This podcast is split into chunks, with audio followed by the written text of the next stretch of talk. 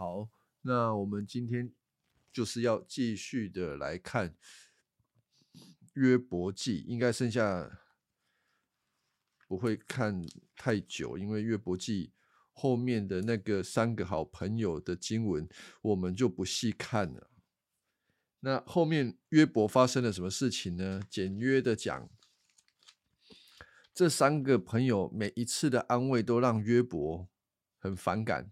其实他们的安慰都不是安慰啊，他们都是按照自己的想法在安慰人，透过自己的经验，透过他们老祖宗的给他们的智慧去判断他，透过自己的理性等等啊。所以当他们用这个东西发出来的时候，共同点都是。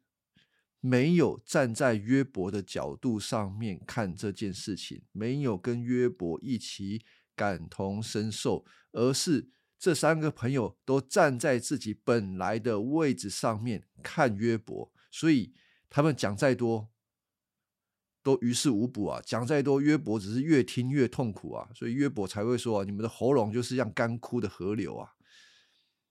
那所以也勉励大家，就是你看到有一些。弟兄姐妹啊，他们可能在生命当中搁浅了，在生命当中触礁了。拜托，拜托啊！不用，有时候有时候话不要讲太多，讲太多没有用啊。实际的陪伴可能都比讲这么多的话来的有用。好，所以哦，这三位朋友车轮战呢，一人讲三遍哦，就是车轮战。那讲完之后呢，约伯就开始了一段描述，就是这三个朋友都用一个道德主义、行为主义，用一种宗教的方式来劝勉约伯。那我之前一直在讲，什么叫做宗教的方式？宗教的方式就是种瓜得瓜，种豆得豆。你现在做好事，上帝祝福你；你现在发生坏事情，就是因为你做坏，所以上帝惩罚你。好啊，那如果约伯真的这么坏，所以上帝惩罚他的话，那约伯就哑口无言啊。问题是？约伯根本就没做坏呀，以至于后面约伯开始讲：你们要比行为，对不对？你们哪一个人的行为胜过我？所以哈，三十，不过三十二章，约伯就开始讲了很多的话，讲了很多的话。不对，不对，不对，三十二章是以利户说话。我看一下。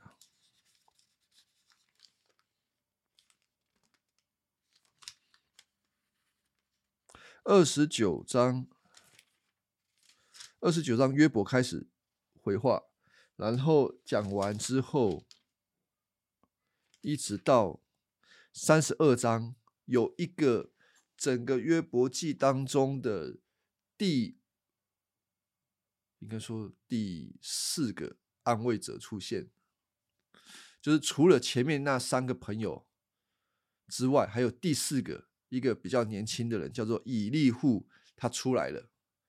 那我们稍微看一下以利户，看完以利户之后，再来看以利户之前的约伯讲了什么话。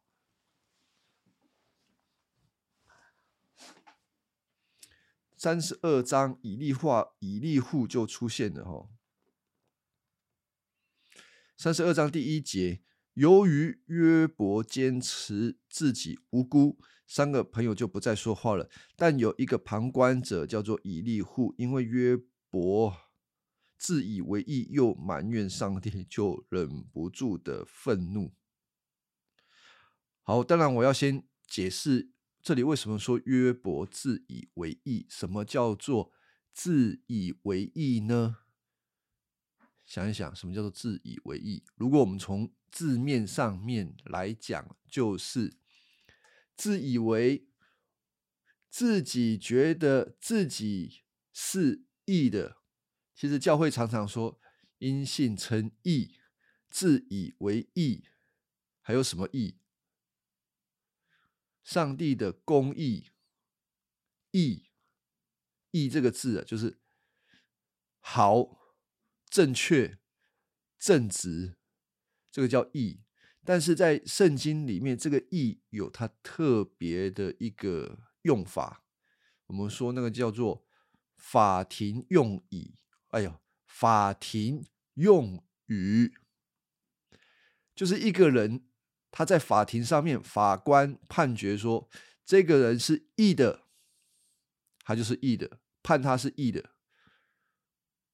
所以，什么叫做在圣经里面特别讲“义”这个字，就是被判断为义的。被判断为义的，也可以说，上帝看你就是好的。我希望这个不要讲的太复杂，反正自以为义就是自己觉得自己好啊。我们这样简单的来想就好了，自己觉得自己好。那我们俗话有一句话讲的比较贴近啊，就是。自以为感觉良好，就觉得自己没败啊。自以为感觉良好，叫自以为意啊。简单的描述。那我们人什么时候会自以为意呢？我们人什么时候会自以为意？我们会不会自以为意呢？大家想一想。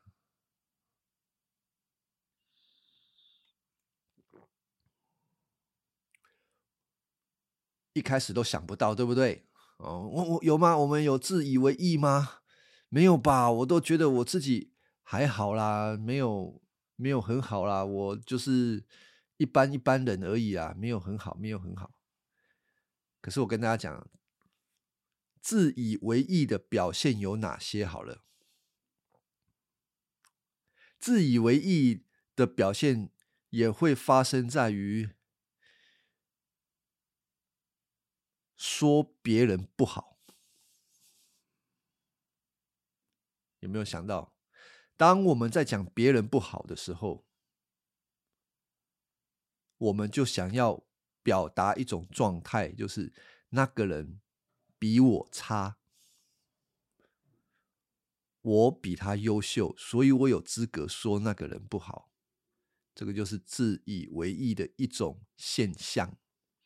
还有什么时候我们会自以为意呢？有什么现象会反映出来我们是自以为意的呢？有没有？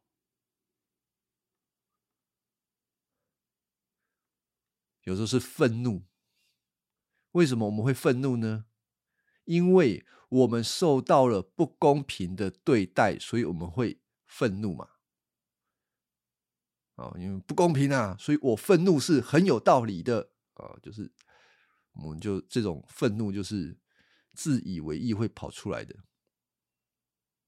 啊。除了愤怒，还有另外一种啊，叫做自怜啊，觉得自己很可怜。其实跟愤怒是一样，就是我受到不公平的对待，可是我反映出来的不是愤怒，而是觉得自己很可怜、委屈啊，委屈啊，那。我还是在自以为意啊，就是因为我是好的，我受到不公平的对待，所以会自怜。好，当然还有很多，其实自以为意的这种这种反映出来的行为太多了。我们回到约伯这边来讲就好了。有一种自以为意，就是。喜欢谈自己做了什么，哎，所以吼，三十二章之前，我们待会再回头看，约伯就是在谈他做了什么，没有做什么，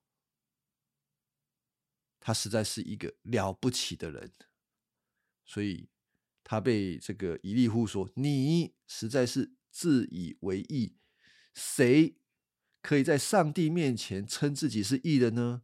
当然没有，没有人啊，嗯，只有一个啊就是耶稣啊，其他没有一个人。所以这边有一个语境，就是约伯说自己做了很多事情，但是以利户就说：“你实在是一个自以为义的人啊！你自以为义又埋怨上帝。”这个是一般人的表征啊！如果我们碰到一些苦难，或者我们说的倒霉事，就会觉得自己很无辜。如果我无辜，表示这个事情发生的没有道理。这个事情没有道理的话，就是上面的那一位上帝没有好好管事啊！这是一环扣一环的哦，一环扣一环。我埋怨，表示我无辜；我无辜，表示天上管事的那个上帝没管好事，就是在抱怨他。埋怨等于抱怨神啊！基督徒不要随便抱怨。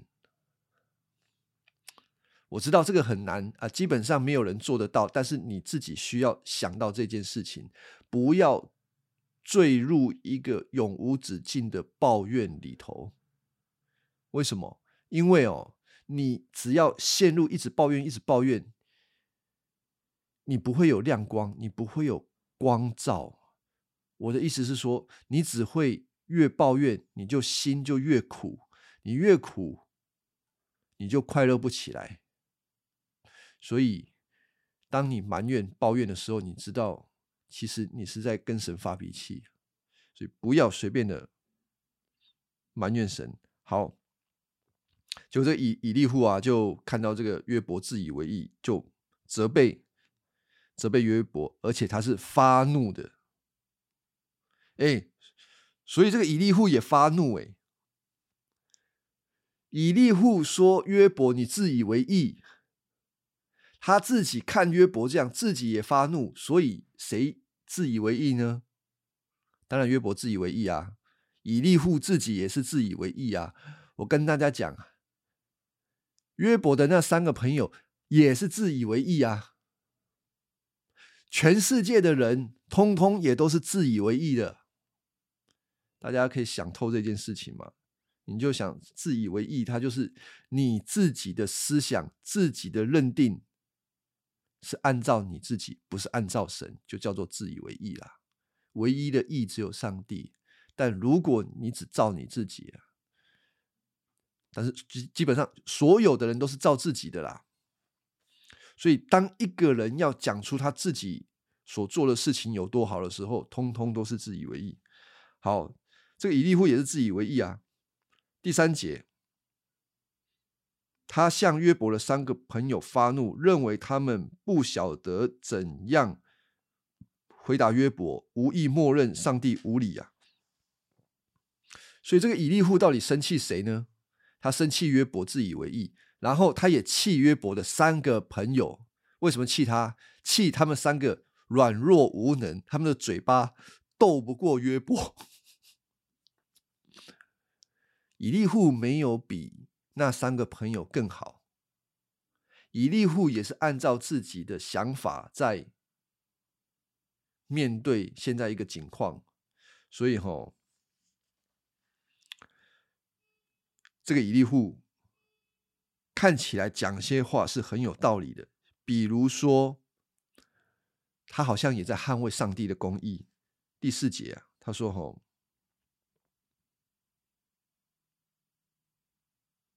哦，第三，嗯，第三节这边，他不，他们不晓得怎样回答约伯，无意默认上帝无理。其实以利户是想要捍卫上帝是公义的，可是他用了一个不对的方法。那基本上这三个朋友还有以利户，通通都是一样的。好，以利户就开始，就从三十二章开始讲。讲到三十七章，这些经文我就我们就不要看了。但是我要跟大家分享有一段经文很有趣，就是三十六章的二十七到二十八节。呃，这段经文是我读一下：上帝从地上吸收水分，他。变成雨露，它使雨从云中降落，滋润了全人类。当然，以利户是在谈一个自然现象，上帝公义，上帝供应这个世界上面所需要的一个自然环境。好的，那这个自然现象在什么时候被人类发现呢？也应该不知道啊。至少从科学的角度，伊利户没讲错。科学什么时候才发现这件事情？有了没有人知道？发现什么？发现天上的雨水是从地上来的这件事情啊！天上的云。雨水是从地上的水蒸发上去，然后从云降下来。有人知道吗？好，没有人知道。这个礼拜可以回去查，给大家功课，自己回去查。可是我要说，这个很了不起的是，你认为，呃，如果我们认为约伯记啊，它的写成大概是亚伯拉罕那个时代，大概，我我这个不敢说很确认。那大概那个时候是多久年前？就是西元前两千年前，换作是中国的朝代叫做夏朝。那个时代，我们有这种智慧，知道天上的雨水是从地上来的吗？啊，我想应该是不知道啊。通常应该是雷公在打雷啊，所以雷公打雷了，所以就降下雨水，有那个雷神、雨神在掌管的。但圣经告诉我们，没有天上的雨水是地上蒸发来的。好，这是一个很特殊的经文。好，那我们以利户的部分我们就不看了。反正以利户啊，他也说说的，按照自己的意思，他也是一个呃说错了。好，我们从二十九章来看约伯记二十九章。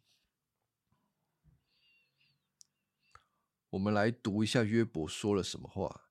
这个是约伯最后的申诉，他最后一次要来讲他到底是一个什么样的人，以至于啊，以至于他三个朋友都不说话。我来读啊，大家听就好了。约伯说：“我多么希望再有昔日的岁月，向上帝保守我的日子，那时他的。”灯常照在我的头上，它的亮光伴我走在幽暗中。那时候我年轻健壮，上帝的仁慈必应我家，全能者跟我同在，我的儿女都包围围绕着我。我所到之处有饮用不饮用不完的奶，连岩石也涌流着橄榄油。城里的老妇没有聚会，每次有聚会的时候，我就坐在我安排的座位上。就是城里面的老妇，他们要坐哪里都是他安排的。他是一个非常位高权重的人。少年人看到我就回避，老年人看见我就肃立起敬啊！看到他不能站着了，不看到他不能坐着，都要站起来。王侯们。停止说话，用手掩住自己的嘴，连贵族也不敢作声，都静默无言。啊，这一段就看到约伯是一个位高权重的人，没有人轻视他，每每一个人都非常的重视他啊，甚至我要讲，应该是到了一种敬畏的态度了。凡听见我的人都祝福我。看见我的人都交口称赞，穷人求援，我总乐意帮助；孤儿求助，我就伸出援手。在水深火热中的人为我祝福，我也使寡妇的心欣慰。以正义做衣服穿上，公道是我的外袍，我的华冠。我做盲人的眼睛，我做。跛子的腿，我做穷人的父亲，我常为陌生人伸冤，我摧毁强暴者的私利，救援被他们欺压的人。好，这一段呢，谈到了约伯的行事为人，我们就可以想到，如果社会上面要颁布好人好事代表，你肯定是少不了约伯的。所以约伯就是一个热心助人的人。好，再来第十八节，我总以为我能够寿终正寝，我的岁数像沙尘那样多。我好比树根生长到水边，夜间有露水润泽我的枝叶，人人都称赞我，我的力量未曾减退，人人等候我的教导，留心领受他的领受我的指导。我说完后，大家无可补充，我的话像雨露滴在他们身上，我们都期待。啊！他们都期待我的教导，像农夫盼望春雨。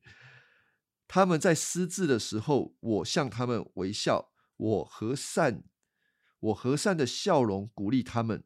我做他们的首领，决定应走的路，带领他们像君王率领军旅，在他们失望的时候安慰他们。好，这段讲到约伯这个人，他不但热心助人。他还充满着智慧，用智慧的言语来帮助人。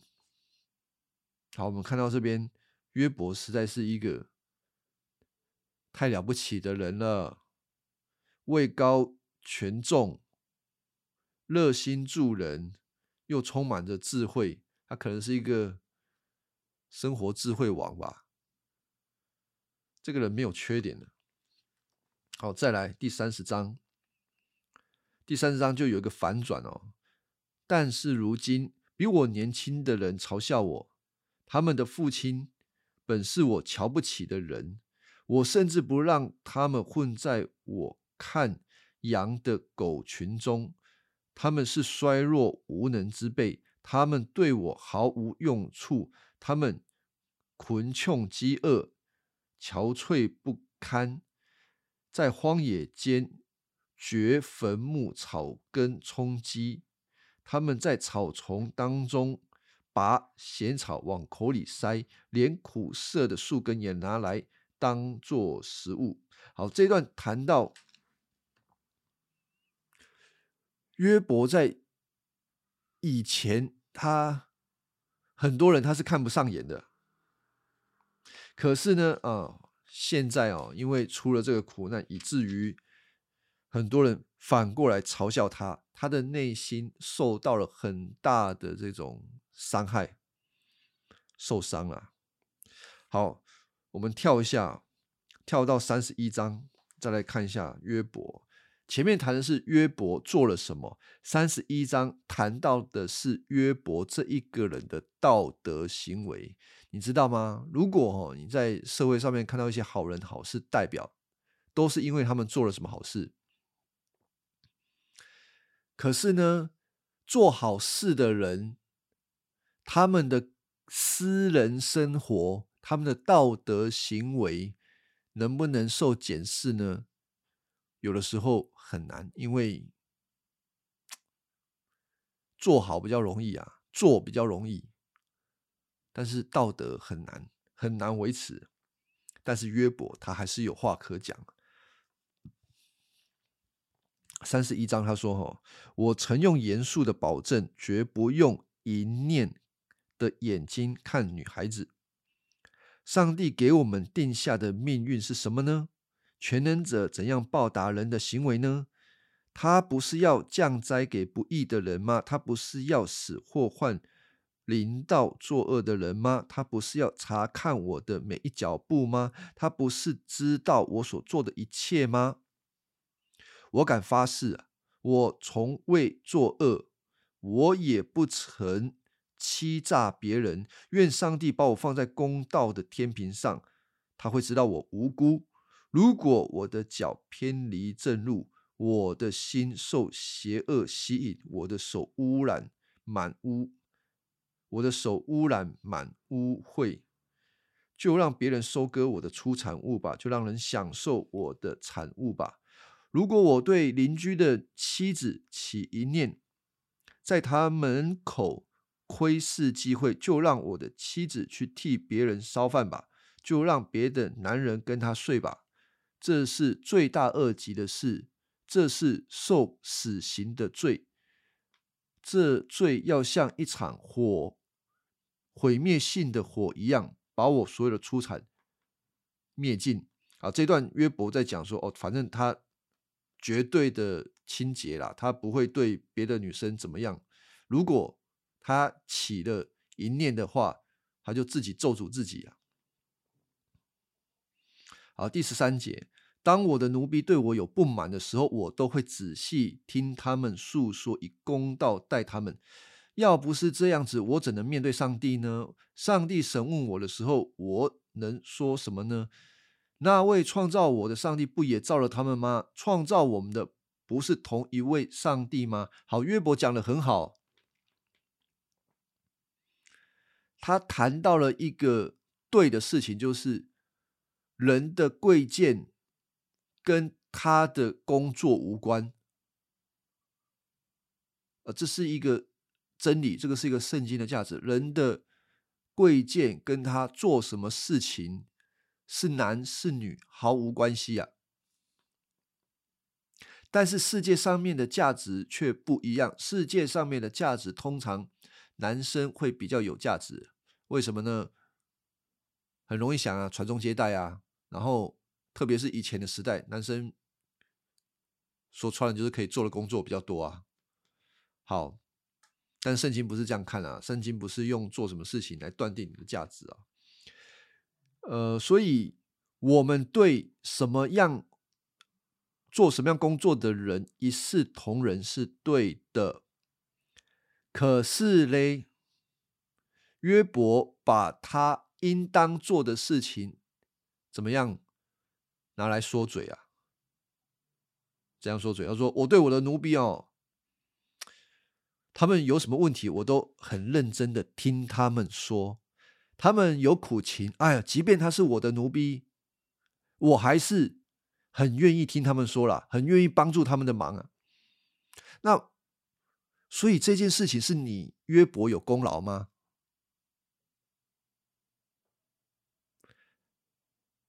大家可以理解这个事情吗？约伯把他自己做的好事成了一种功劳。他确实是做得好，他做的对，但是他没有意会到做的好、做的对是本来就应该要这样子的。可是今天我们比较容易变成说，我们做的好、做的对，就成了我们可以拿来讲话的、辩论的，或者是证明我是一个愿意倾听别人的人的一个证明。那这个我们说证明就是你在自以为意啊，你想要显出你是好的，就会用这种事情。我也可以举例子哈，我们不知道大家有没有做家事的那个经验，那个像我们家里哈，我做家事。都一定要记住，因为我有的时候想要休息啊，可是哦，像雨竹有时候他就会看家里很乱，他看我这边休息的时候，他就会说：“哎，你怎么什么事情都不做啊？你都不做，实际上真的都不做吗？一定有做啊，哪有可能都不做？他是一种有的时候心里就是会夸饰法都不做。那此时此刻呢？”我要我会怎么办？哪有都不做？哎，我昨天有拖地耶，哎，对吧？哎，我有拖地耶，我有洗碗哎，我有什么？我有什么？我有洗衣服哎，我有晒衣服哎，我有收衣服哎，我有折衣服 哎，我想讲讲很多哎，我有洗澡哎，洗澡才上上床睡觉，就要讲这个。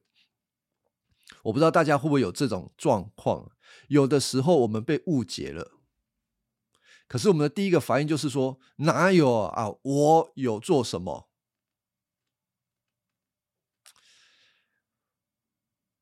我们很喜欢自我辩护哦，我们喜欢辩护，我们不太习惯让别人误解我们。如果别人误解我们的时候，我们可能就受不了。我们一定要讲一些我们做了什么，才能够保护住我们自己的身份价值。可是我们都没有想到，我们其实做那些事情是好的。其实本来也是应该做的，这没有什么好讲的。就像约伯这里一样，你善待你的奴婢，好的啊。但此时此刻的约伯是把它拿来当做是一种说嘴，拿来做一种辩护。那等于说，你做这件事情，它就不再是，它就不再是出于一种甘心乐意。你知道，有时候，呃，教会里面都会说，啊，这个世界上没有艺人，没有没有真正行善的，因为真正的行善，真正的行善是出于甘心乐意的，完全的付出，没有要求别人偿还的，那个叫做真正的行善，对吧？可是谁做得到？有些人会说啊，我有做得，我做得到。我做这个事情的时候，一定是真正的要行善啊，我没有要求别人回报啊。就像我在家里拖地一样，我拖地有的时候是真正的行善啊。我就是觉得，哎，家里脏了，应该要打扫。哎，我看老婆辛苦啊，应该要拖拖地，要做些事情。做的时候甘心乐意啦，但是碰到试探的时候，就拿来讲了。嗯，大家可以理解这个我要讲的东西吗？就是我们做的时候，哪怕做的时候，好像我们没有要求回报。我们对一个人好，对一个人给他好东西，为他请客，送他礼物，只是很单纯的对他好，单纯的想要跟他有好的关系而已。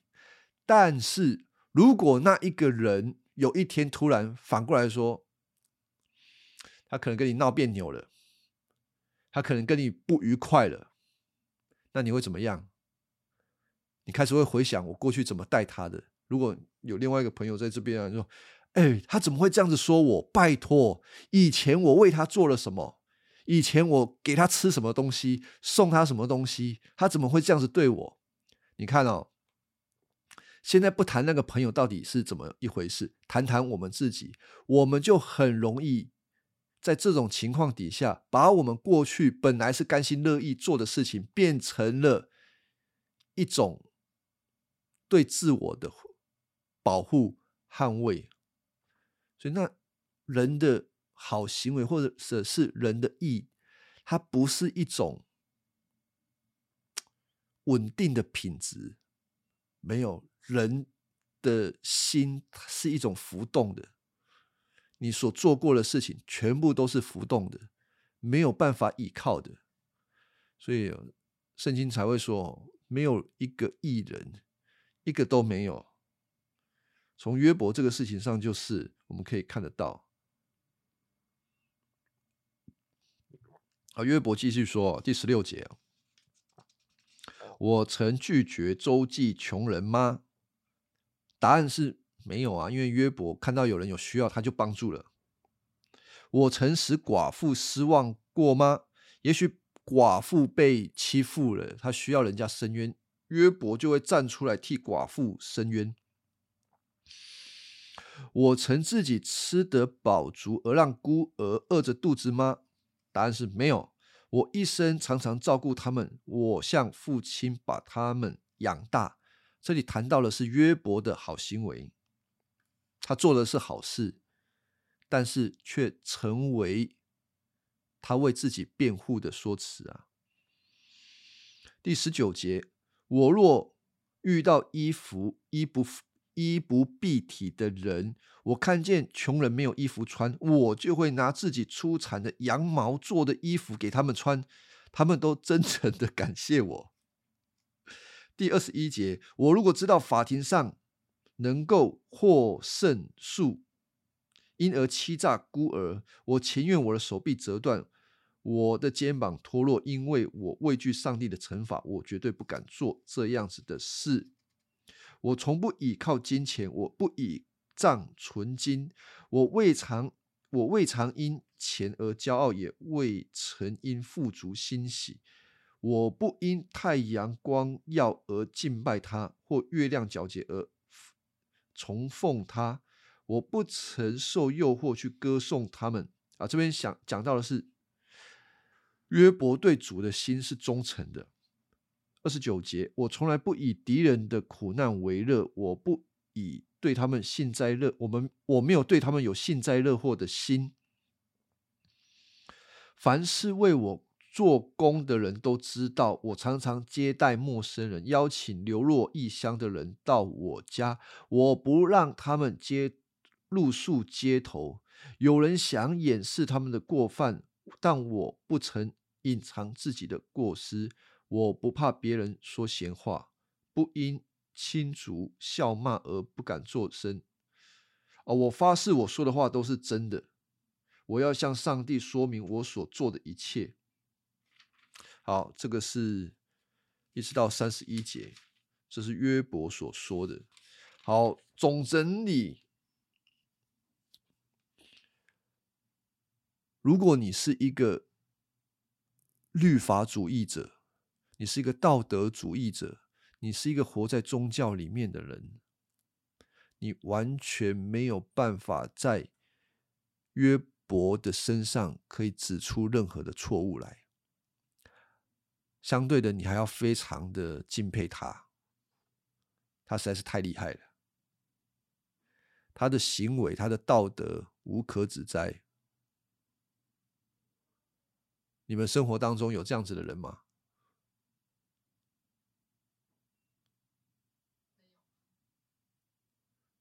比较接近的有没有？不，当然不完美啦。但是就是有没有这样子？哈，还没有看到，或者看到有一些人，他们就是很喜欢做好事情，很热心做好事情的，脾气很好的，不会动怒的，有吗？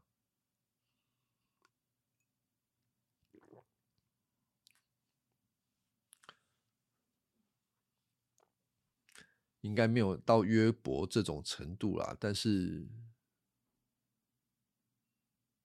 其实我我我我经历当中好像也，哦，其实有接近，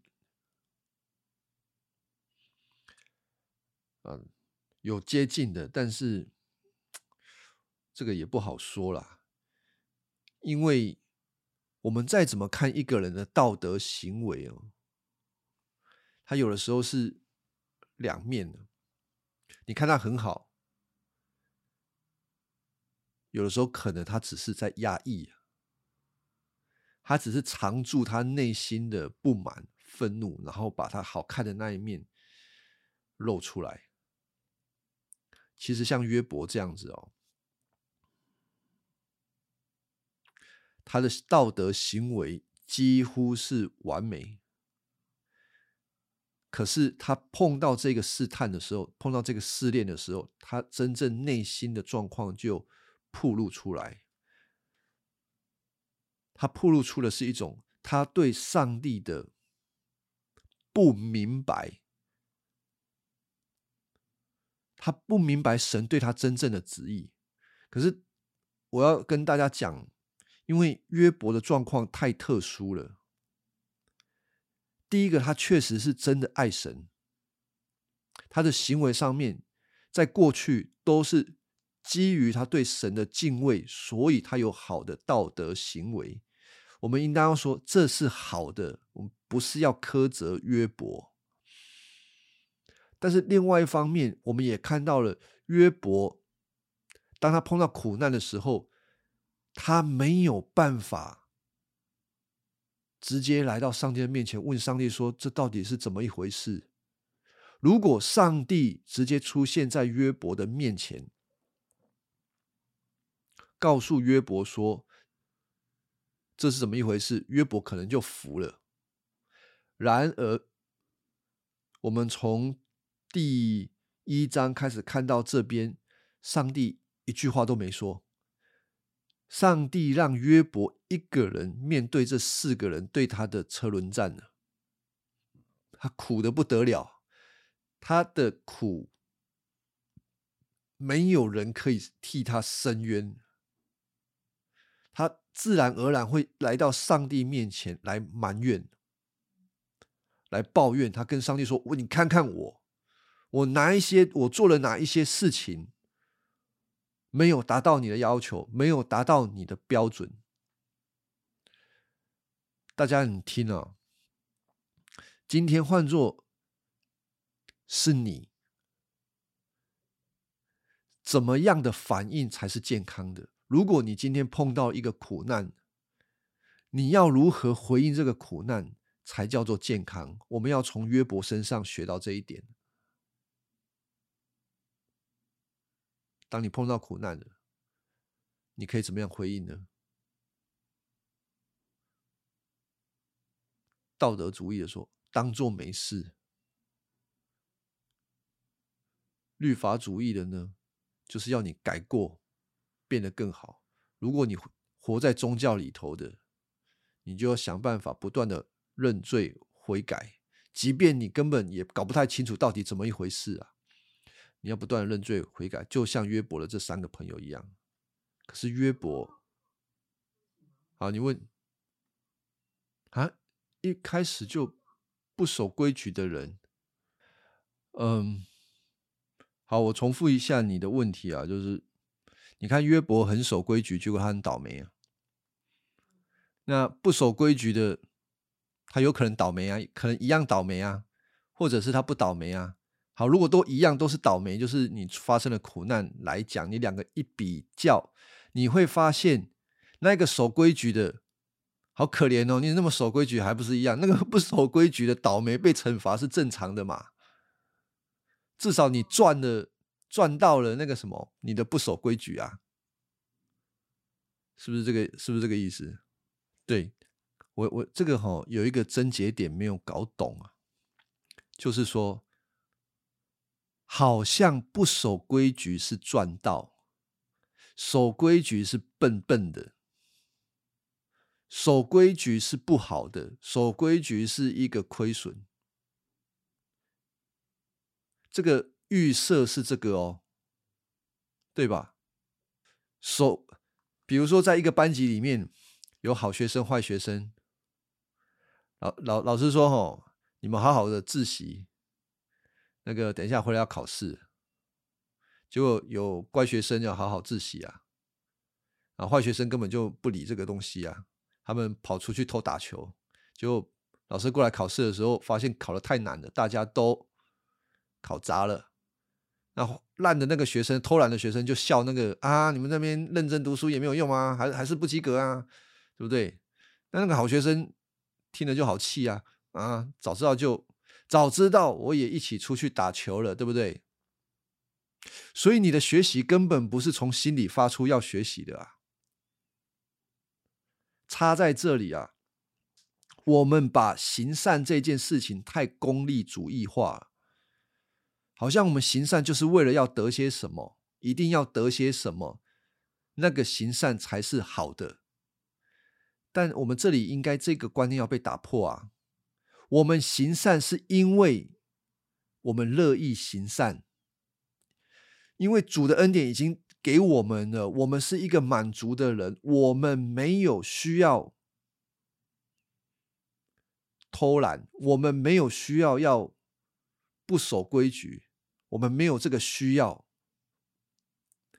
正常来讲是这样子，我们没有那个需要，所以呢，今天我没有跑出去偷懒打球，我不会觉得亏损，因为我会觉得我好好的听老师说要考试要预备，我就乖乖的在里面考试预备，我这是我所开心的事。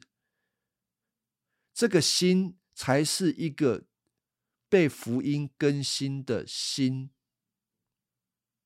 如果不是一个被福音更新的心，你就会很生气。老师为什么要考这么难？准备这么多没有用，害我要出去打球都没有时间打。还有那些烂同学还拿来嘲笑我，所以你每件事情都 每件事情都很糟糕，你每件事情都会埋怨呐。问题出在哪里？问题在于你的心。不是从福音里面先得着的，所以从约伯的事情看也是一样。约伯讲了一堆他所做好的事情啊，可是他这个时候把他做好的事情通通拿出来讲，就显出了他当初在做的时候，真的很难完全凭着因为乐意做而做。因为神的恩典而做，说到底，他做这些事还是为了他自己，这样可以理解吗？所以哦，这个守规矩的好像没有用。不，你如果明白福音的，你就知道守规矩是因为我得着恩典，我愿意守规矩，我乐意听从上帝的话。我乐意听从，我知道我在做什么。但如果你不明白福音的，你会把听从当做是一种宗教的规定，你就做有回报的时候快乐的不得了，没有回报的时候你就受不了。呃，约伯是不是一个被这一些道德律法捆绑的人？对不对？我们是不是可以问这样的问题？好像有一个律在他的里头，说我得做好。像上帝确实给约伯很丰富的产业啊，有很好的智慧啊，也对人很热心啊。因为有这些能力，以至于他不得不要做好。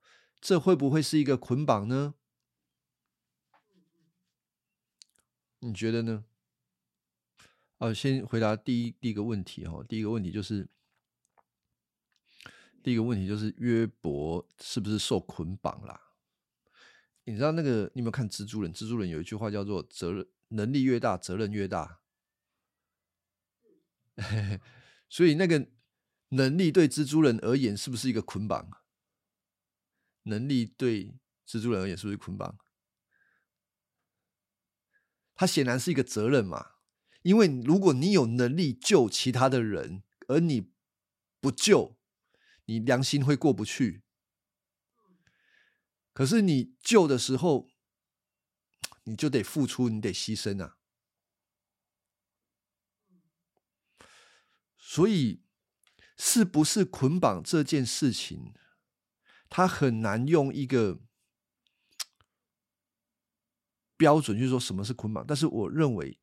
你有那个能力，你的心会对你说话，你会，你应该要去帮助人。这个是神在我们心里的一个设定，我们人就是会去帮助人，有这样子的一个心在我们里头。但是它可以对，我要说，它可以被正用，也可以被复用。如果你是乐意的。你知道这一切都是从神而来，从福音里头，你应该要去帮助，那不是捆绑。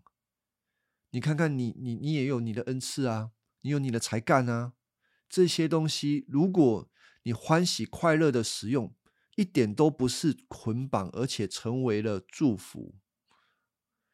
但是如果这些能力被误用的时候，什么叫做误用？为了要拿来证明自己不错，为了要证明自己了得，为了要证明比别人好，为了要使别人服我，那个叫误用，它会造成你的捆绑。为什么呢？因为当你没有做好的时候，他就会对你有反噬。如果你没做好，如果你做了，或者说你做了，别人没有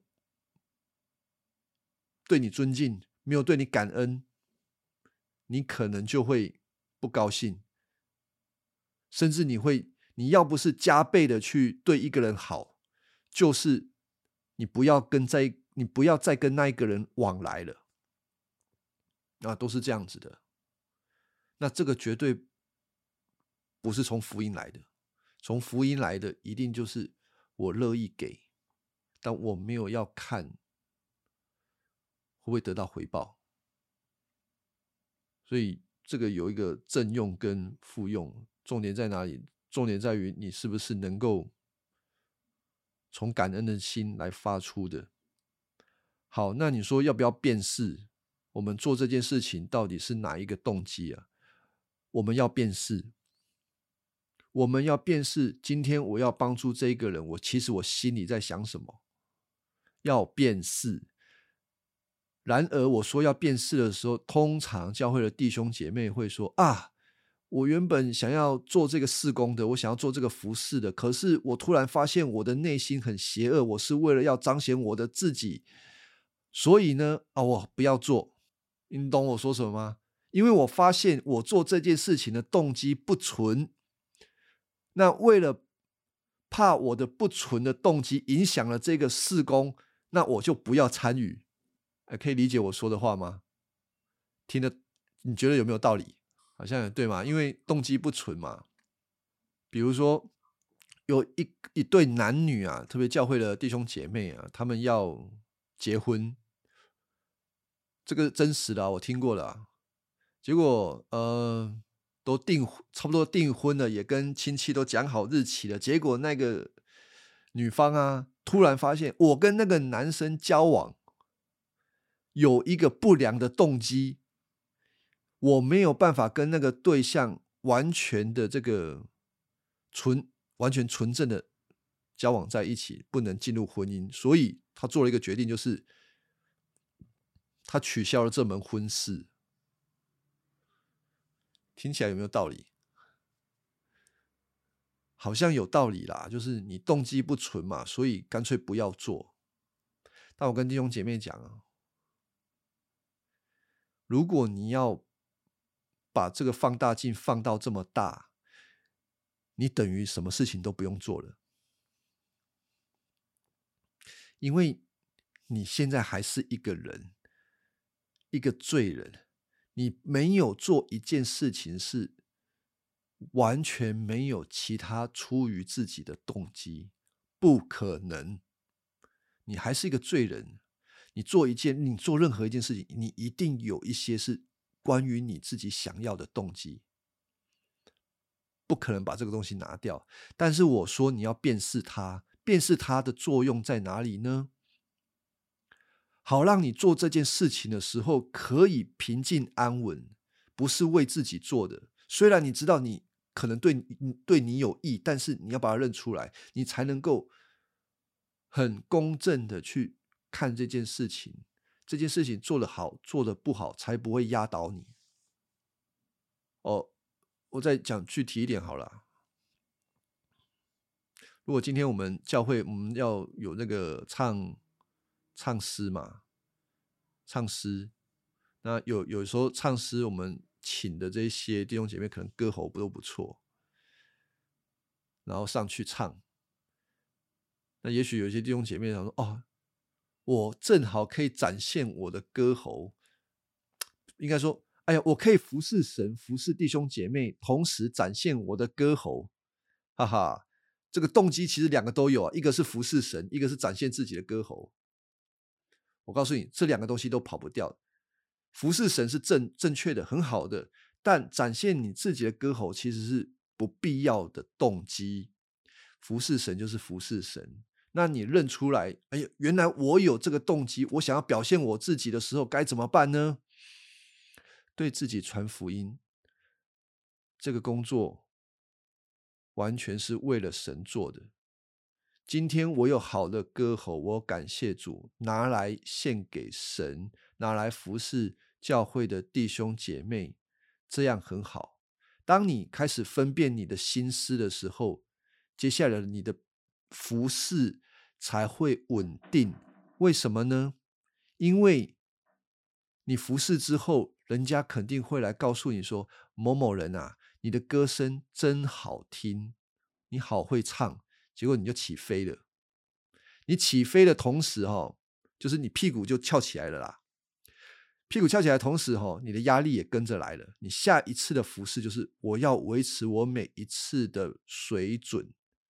接下来你的服饰重心在哪里？重心在你的身上，而不是神的身上。因为你看重自己的歌喉，你看重你自己的表现。但如果你明辨这件事情的时候，你就可以，人家夸奖你的时候，当然心里会开心的，这个骗不了人的，会开心你就当做正常。但你不会把你的开心满足当做是做这件事情的首要，不然呢，还有一种情况就是某某人啊，你刚刚唱坏了，你唱走音了，那下一次你在预备的时候，你压力就更大了，因为。表现歌喉造成的反效果，我下一次我要跟大家证明，我真的很难唱，所以每一个音呢，你都唱花音，嗯，你都唱一些飘来飘去的，结果焦点在哪里？焦点又回到你的身上，不在上帝的身上啊！所以大家理解我我的意思吗？我们做一件事情，我们很难没有自己私。字的动机在里头，一定都会有。但是，如果我们可以分辨清楚的时候，甚至说，我们一定要分辨清楚什么是我自己个人想要的。当你认出来它的时候，你就可以降低它对你的影响，然后把焦点全然的放在神那边。所以，你唱的好，感谢赞美神；你唱的不好。那本来就不是重点，重点是你帮助大家，我们就是一起赞美神，这样子就好了。这个才是一个对的服饰，对的做事情的动机。哦，举这样子的例子，应该比较能够理解。啊，简单的说是，简单的说是，不然你就会把做每一件事情最后贴在自己的脸上啊。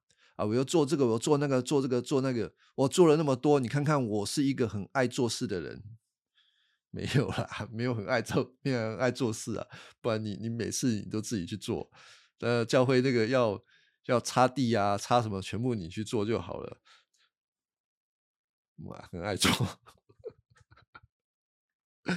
好，那个所以哈，约伯哈，整个三十一章都在说他自己做了什么。